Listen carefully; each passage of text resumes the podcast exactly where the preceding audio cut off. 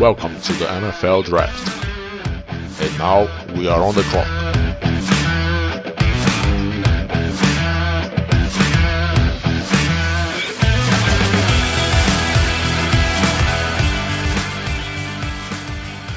The pick is in.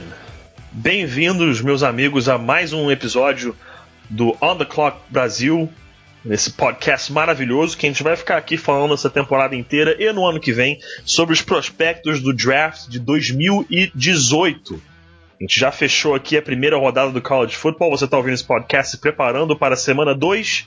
E estão aqui comigo mais uma vez, meus queridos amigos Davis Chodini e Felipe Vieira. Fala, Davis. E aí galera, tudo certo? Primeira semana maluca no college football, os prospectos já estão saltando aos olhos. Vamos que vamos. Isso aí, isso aí, o negócio tá ficando bom. E aí, Felipe, tudo tranquilo? Fala aí pessoal, beleza? E que jeito de começar, né? A primeira semana de college logo com fake spike. Ah, maravilhoso. Realmente, cara, esse, esse fake spike foi fantástico. Fantástico. E o pessoal aí já deve estar tá sabendo, eu sou o Pedro Pinto, tô tirando uma ondinha de host aqui com vocês no On The Clock Brasil. E, cara, vamos começar falando disso aí, mas antes, vamos agradecer aí ao pessoal que foi pro iTunes, deu review, agradecer o Gustavo Chatilho que deu cinco estrelas lá, pediu pra gente dar uma ajeitadinha no áudio aqui, mas esse problema já foi resolvido, já tá tudo 100%, tudo tranquilo, a gente espera que não aconteça mais nada. E temos, meus amigos, a primeira receita. Opa! Primeira receita está Oh, lá do Got, Got Six, não sei quem é, Got Six com interrogação no final, um bolo de iogurte e, e creme de avelã. Assim, a gente não, não ia ler a receita, eu nem vou ler por inteiro, mas eu vou ler só o início, porque o início pra mim é 90% da graça da receita.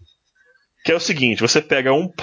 Os ingredientes são um pote de iogurte natural de 170 gramas, três ovos, aí um pote, mas não um pote normal, é um pote, um pote do próprio iogurte de açúcar, depois um pote do próprio iogurte de chocolate em pó, três potes do próprio iogurte de farinha de trigo e uma colher de sopa de fermento.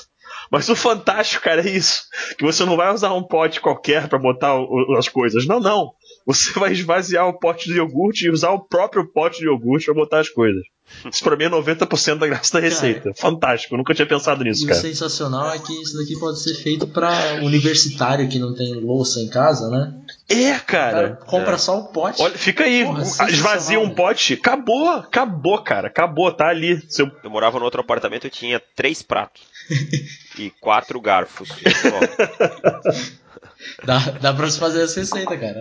Cara, e o cara sobrevivia. Ah, e dois copos eu tinha também. Dois Dois copos.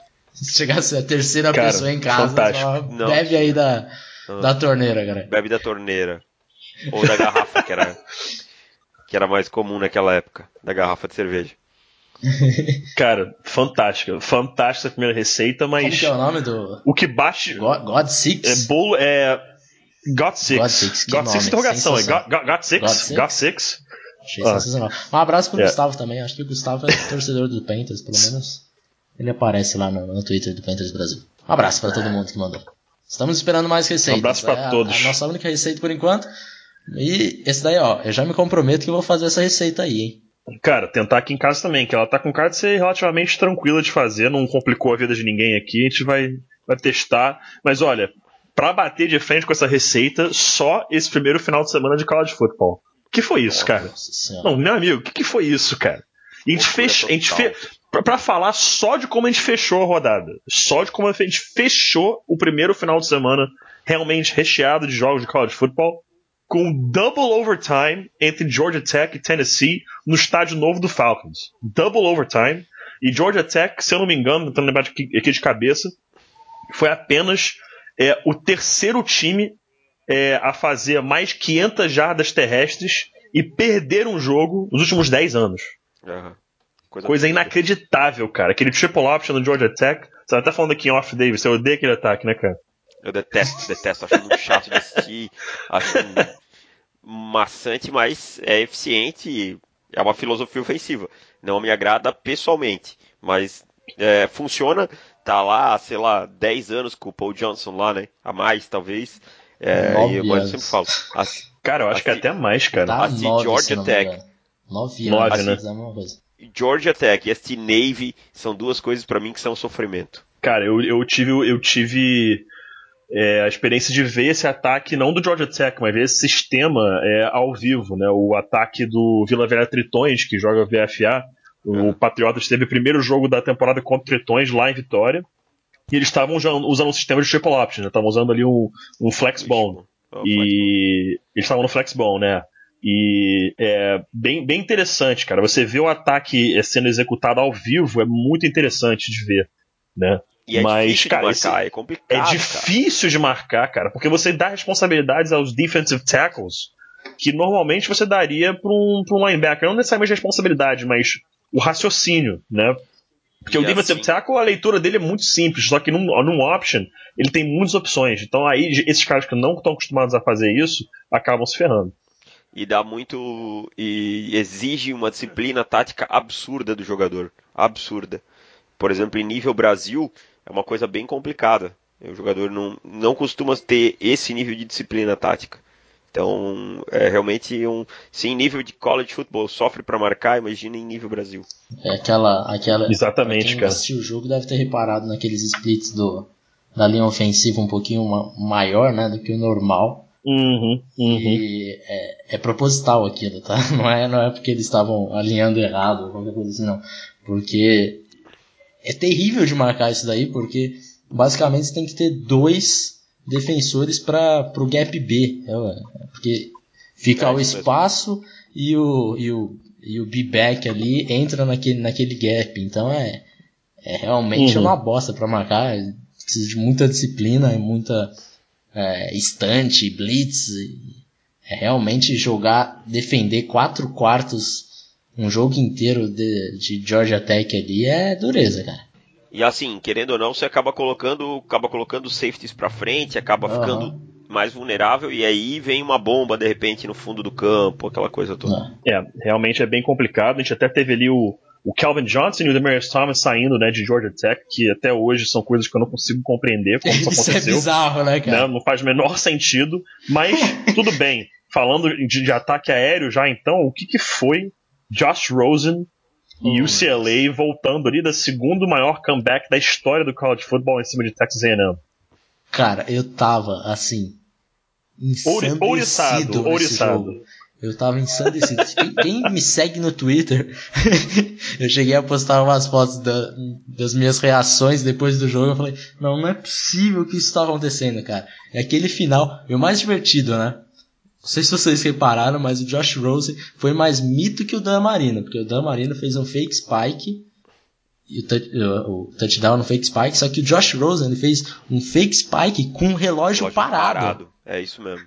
Não, e a defesa de Texas A&M foi muito desatenta, né? Porque Ah, eles estavam muito palavra, em choque, né, cara? Pra não Eles usar outra palavra mais mais forte.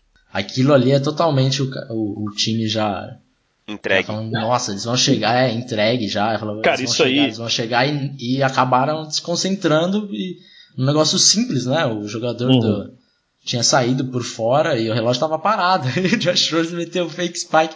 Quando ele, eu, vi ele indo pro fake spike, eu falei, não, mano, tá, o relógio tá parado. Eu falei, oh my god.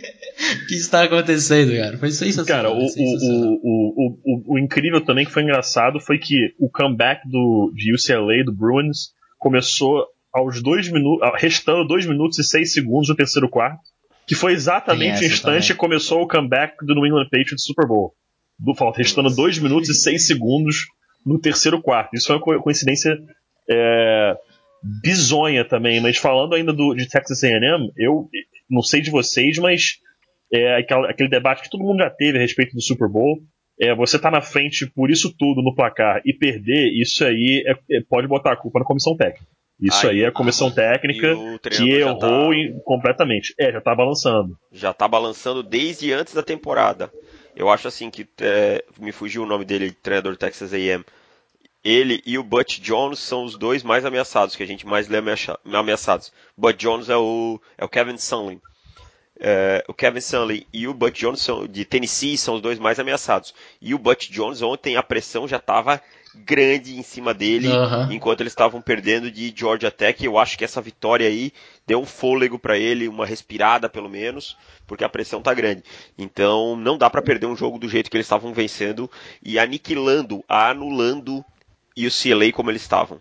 Tá? Porque UCLA Sim. não estava conseguindo produzir nada. Eu concordo com o Pedro. Isso aí é incompetência da comissão técnica. É, realmente, a comissão técnica é, não foi bem nisso aí, mas falando em é, ir bem, a gente já começa a dar uma olhada nesses prospectos, né? Teve uma galera que já começou é, a jogar esse final de semana, já começou a ir bem, já começou a fazer o, o seu nome pra, pro, no, nesse iníciozinho de processo. Já teve gente até falando que o nosso ranking é, de quarterback já deveria se, se alterar e, sinceramente, já dá para alterar mesmo. A gente ainda não vai mexer nisso aí. Isso é assunto mais para frente. Mas depois desse final de semana, é, já dá para começar a mexer nisso. Mas vamos deixar quieto por enquanto.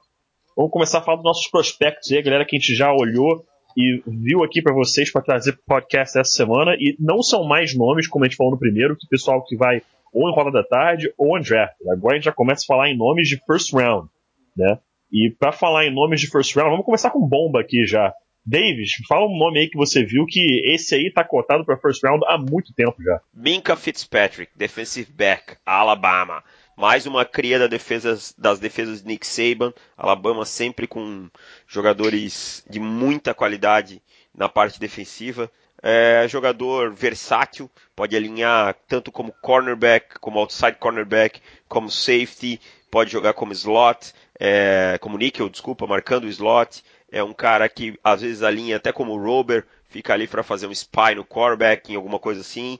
Jogador extremamente inteligente, capaz de ler os olhos do quarterback, é, tem um instinto muito bom, experiência em zone scheme, consegue jogar, é, jogar bem também em man coverage, mas nesse quesito ainda precisa melhorar. Tem um atleticismo acima da média e uma coisa que impressiona nele são os ball skills. Consegue em qualquer situação criar um turnover e mais e tão importante quanto capitalizar em cima desse turnover.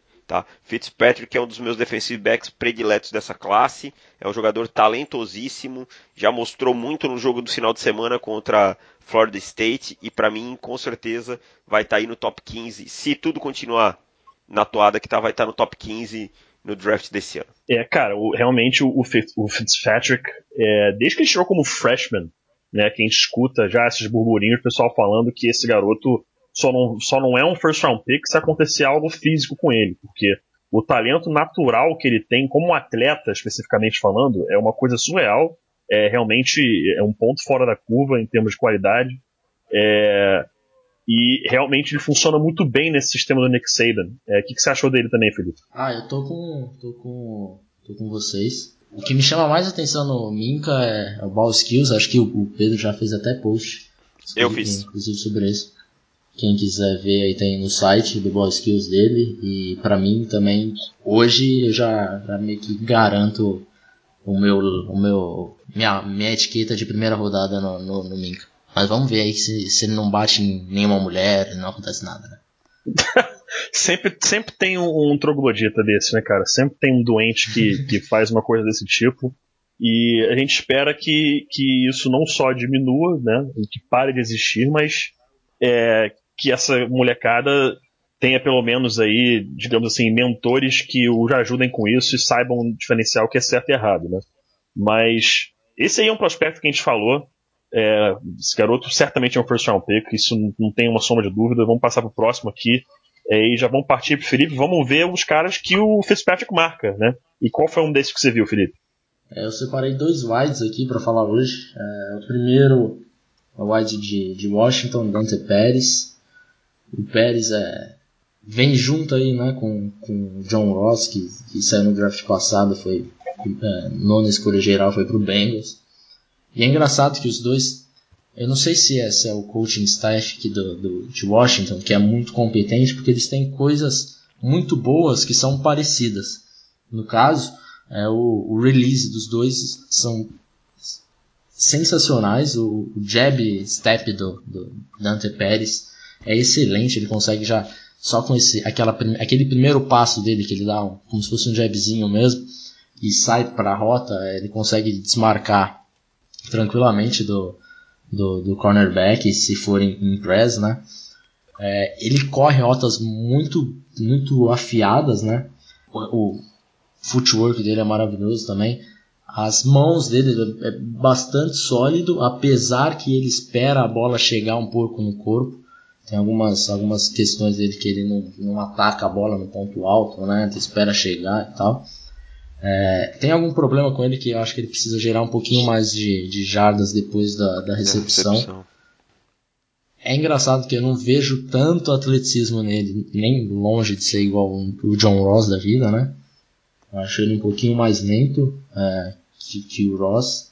Só que ele, ele fez um, um, um 40 jardas no Spring Test lá do, de Washington, que ele correu 4.39. Foi até surpreendente para mim, porque no tape parece que ele corre mais lento do que isso. Eu imaginava que ele ia correr uns 4 Isso, 4, isso aí já né? pode ser pode ser um pouco do processamento mental dele, né? De repente, já pode ser isso é. ele, ele tendo que ver muita coisa. É, quero ver muito nessa temporada para ver se esse 439 que ele correu no, na primavera vai transmitir para o tape, né?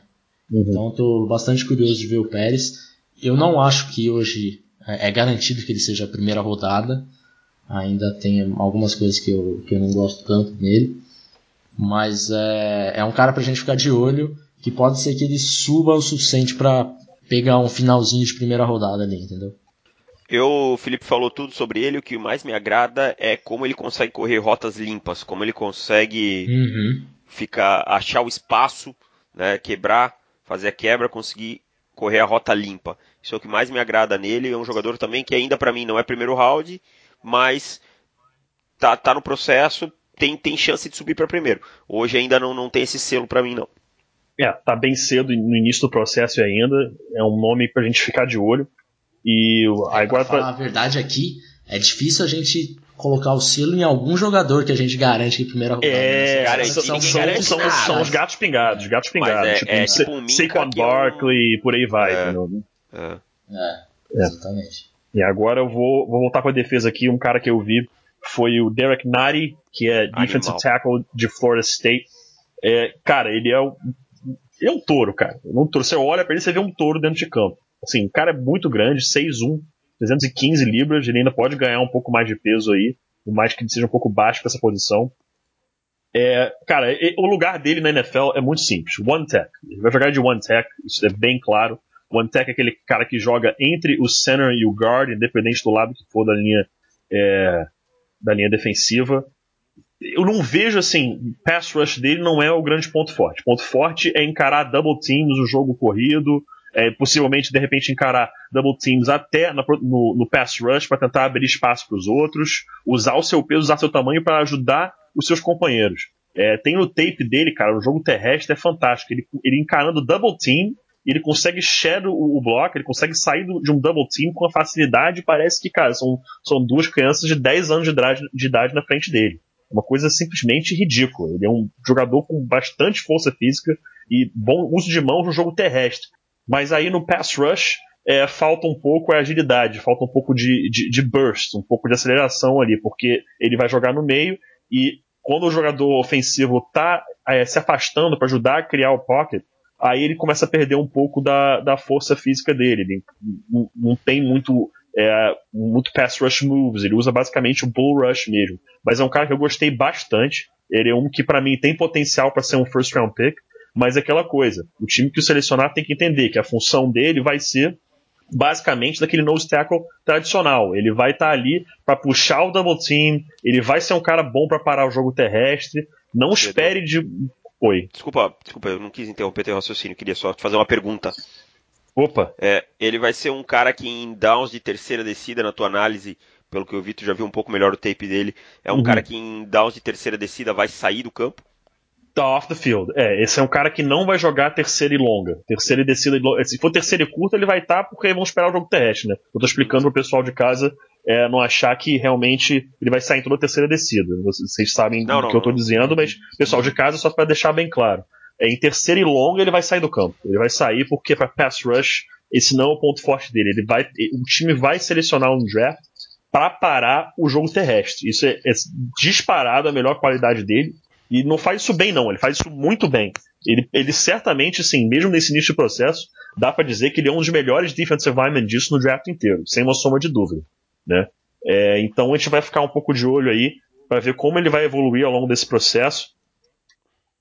Para ver como ele vai evoluir ao longo desse processo, ver se ele vai melhorar um pouco em quesito do pass rush dele, que eu acho que esse é, o, é a grande interrogação que os scouts têm com relação a ele nessa temporada, porque melhorar o, o, o run defense dele é mais do que já é fantástico, acho, acho difícil. Mas é um bom jogador, é um bom jogador.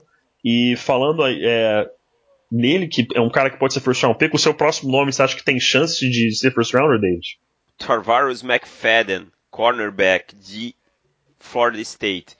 É um jogador com potencial. Hoje, hoje ainda tem algumas coisas que me intrigam nele, como por exemplo, é um jogador muito alto, né? Para a posição tem 1,88, pesa aí na faixa de 90 quilos, tá? É um cara que que, apesar de ser grande, ele tem velocidade, mas ele não me mostra a continuidade de velocidade para marcar aquele recebedor veloz no fundo do campo, aquela deep treat. Eu acho que isso ainda em determinados momentos ele se mostra um pouco vulnerável. É um jogador que tem um alto número de interceptações, tá? Consegue jogar em várias, várias, várias funções de cobertura, tem um desguize muito bom, ou seja, consegue mostrar uma coisa para o quarterback e fazer outra, tá? É um atleta bem sólido, é, já falei dos ball skills dele, não, né? Não. Não. Tem excelente ball skills, tá? Consegue interceptações. É, é um cara que às vezes não dá 100% dele no jogo, parece que não está tão focado, e isso ainda me incomoda nele. Mas é um atleta de capacidade atlética absurda, capacidade técnica absurda, tá? Que consegue colocar as mãos no wide receiver na linha de scrimmage, que é uma coisa que a maioria dos cornerbacks no college football tem dificuldade tá? Consegue fazer aí que a gente chama do, do press, o bump and run, e isso é, ele se mostra muito interessante. E é um cara na red zone, defendendo em red zone, muito interessante também por causa da altura dele. Então aquela fade no canto do campo para o wide receiver mais alto, o Tarvarus McFadden é o jogador indicado para marcar. Outra coisa que ele se mostra muito interessante é na posição de cornerback fazendo blitz tem uma qualidade interessantíssima fazendo blitz. Se vocês olharem o tape dele, ele faz a blitz muito bem e muitas vezes pega o quarterback de surpresa, ou até mesmo o, o running back quando a bola é entregue para ele.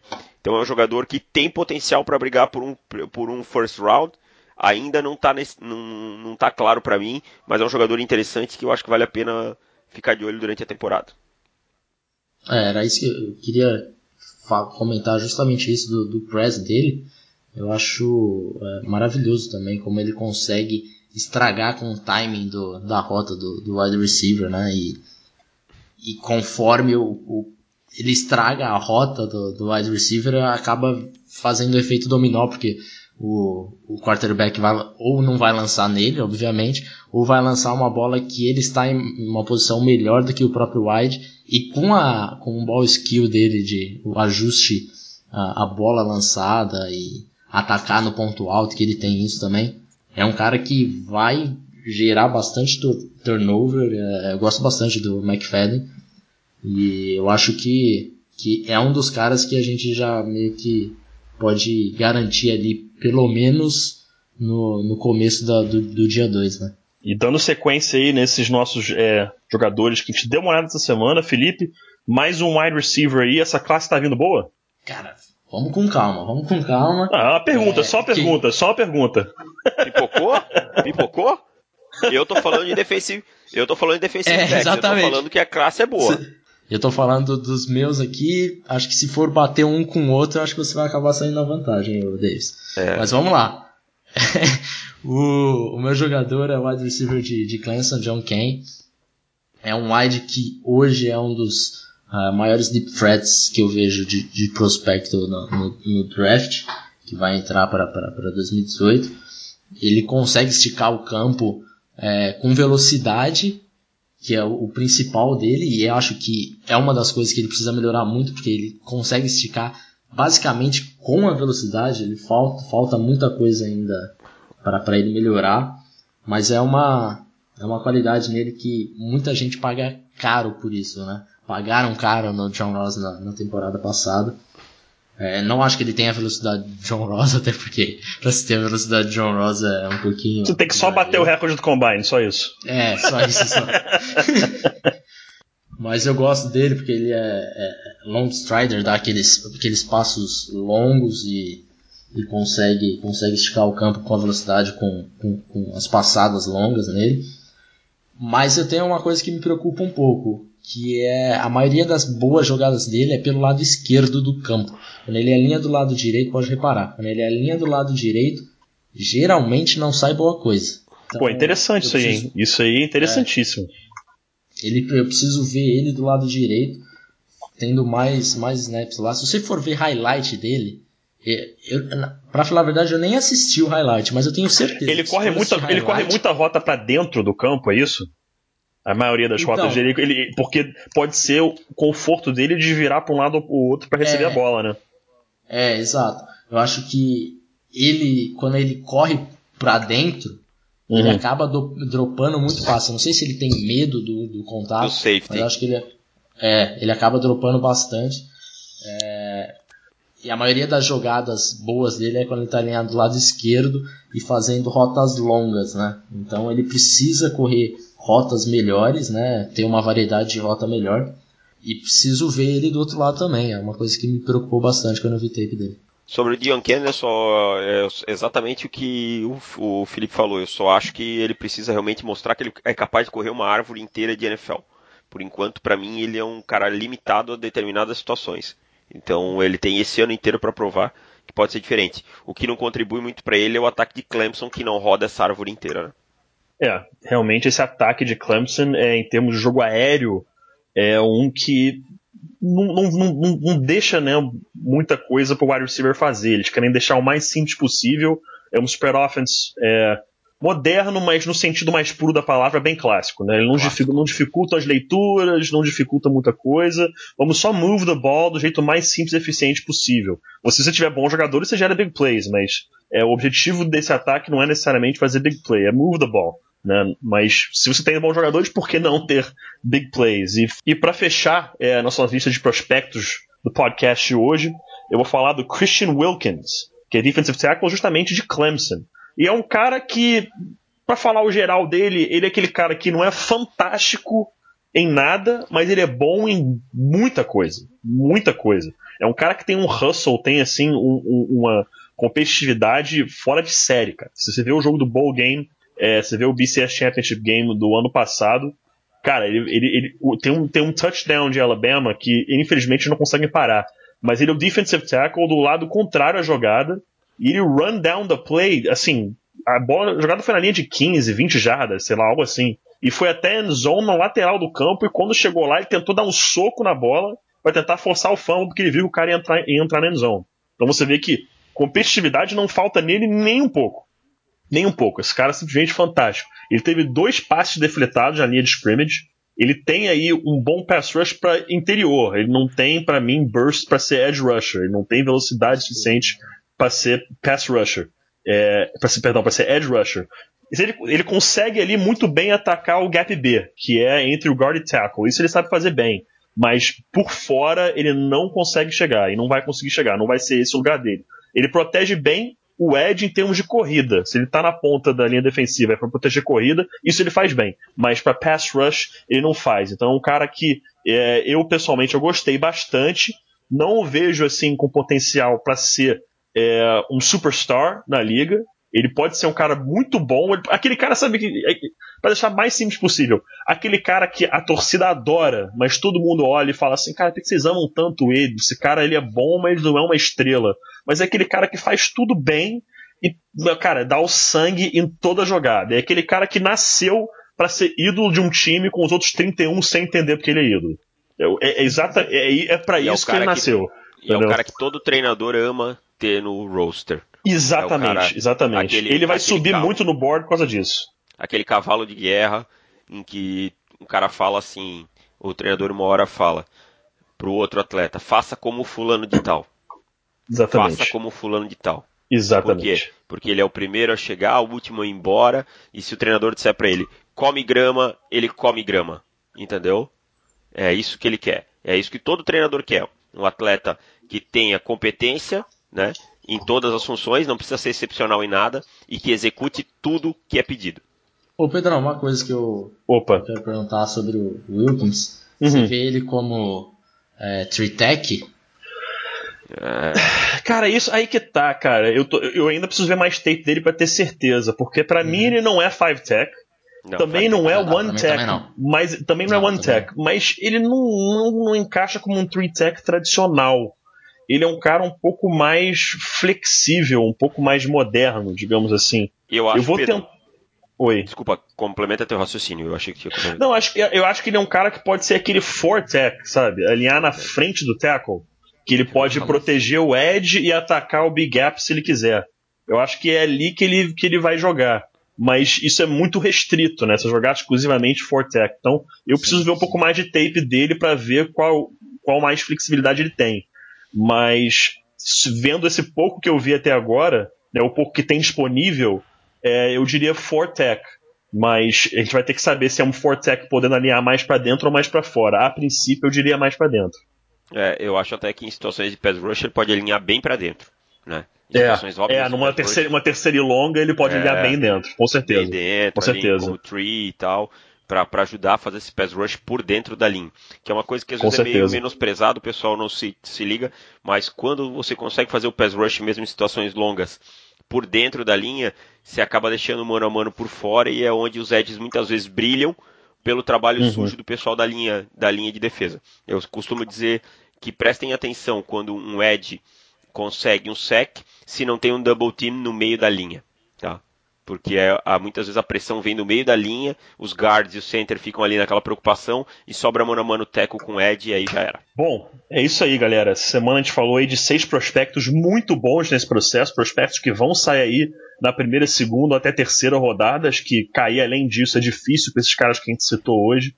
São nomes grandes aí desse college football, nomes grandes desse processo para o draft de 2018. Acho que agora, cara, acho não, tenho certeza que agora sim, agora sim vai começar a ficar boa coisa. Agora que a gente vai começar a debater é, board, começar a falar quem tá subindo, quem tá vencendo, quem tá mandando bem, quais são as surpresas, quais são as decepções. Esses caras vão começar a aparecer em breve. Nosso grupo do WhatsApp, a gente até citou aí o, o, o Josh Allen, não foi nem que a gente, a gente esperava que ele poderia ir mal, mas ele foi muito pior do que a gente esperava. Então, eu mesmo foi, achava que ele poderia ir mal, mas ele foi bem pior do que eu esperava. O Lamar Jackson foi melhor, então a gente vai ver e começar a falar aí desses nomes. E, cara, tá só começando. Tá só começando. A gente tem quase um ano ainda de processo aí pela frente. E vamos se ver aqui toda semana aqui no podcast On the Clock Brasil. Agradecer mais uma vez meus queridos amigos do Stein aqui. Muito obrigado, Davis. Valeu, galera. Sempre um prazer. Semana que vem estaremos aqui de volta. Não deixe de dar aquela passadinha todo dia lá no The Clock, que tem post todo dia. Valeu, um abraço. Opa, isso aí, valeu Davis e, claro, agradecer o nosso querido editor do Draft Breakdown. Esse cara é um mito. Muito obrigado, valeu Felipe, mais uma vez. Barra monstro. Valeu, valeu galera. E pessoal que tá ouvindo aí, se quiser mandar sugestão de jogador pra gente falar, só mandar aí no Twitter que, que a gente fala que vem. Bom, então é isso aí, galera. Agradecemos a vocês por ouvirem mais uma vez e até a próxima pique aí do On The Clock Brasil. Valeu, galera. Um abraço.